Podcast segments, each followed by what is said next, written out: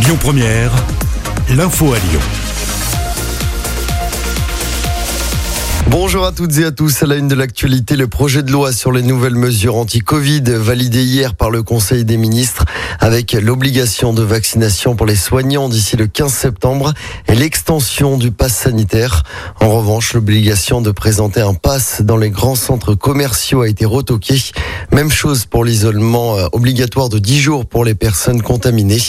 Le Conseil d'État demande à limiter les horaires de contrôle des forces de l'ordre. La contravention en cas de manquement a été ramenée à 1500 euros. Le Premier ministre Jean Castex s'exprimera demain à 13h à l'issue d'un nouveau Conseil de défense sanitaire.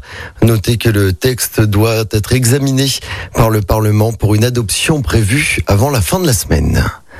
Le virus contamine à la vitesse de l'éclair. Déclaration hier soir du porte-parole du gouvernement. Il a fait le point sur l'épidémie de Covid.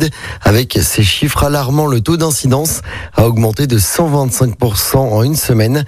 Selon Gabriel Attal, nous sommes rentrés dans une quatrième vague du Covid. Dans l'actualité locale, un incendie impressionnant hier dans l'agglomération lyonnaise. Il s'est déclaré dans l'entrepôt d'un magasin grand frais du côté de Corba. Trois des 4000 mètres carrés sont partis en fumée. Il a fallu 4 heures pour maîtriser cet incendie. Et heureusement, il n'y a pas eu de blessés.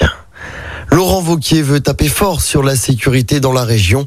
Le président d'Auvergne-Rhône-Alpes compte doubler le budget utilisé pour sécuriser les lycées, les transports et les communes en passant de 160 à 300 millions d'euros de budget. Parmi les mesures proposées, le président de la région compte notamment multiplier la présence de caméras de vidéosurveillance, mais aussi développer à titre expérimental la reconnaissance faciale dans les gares et les trains.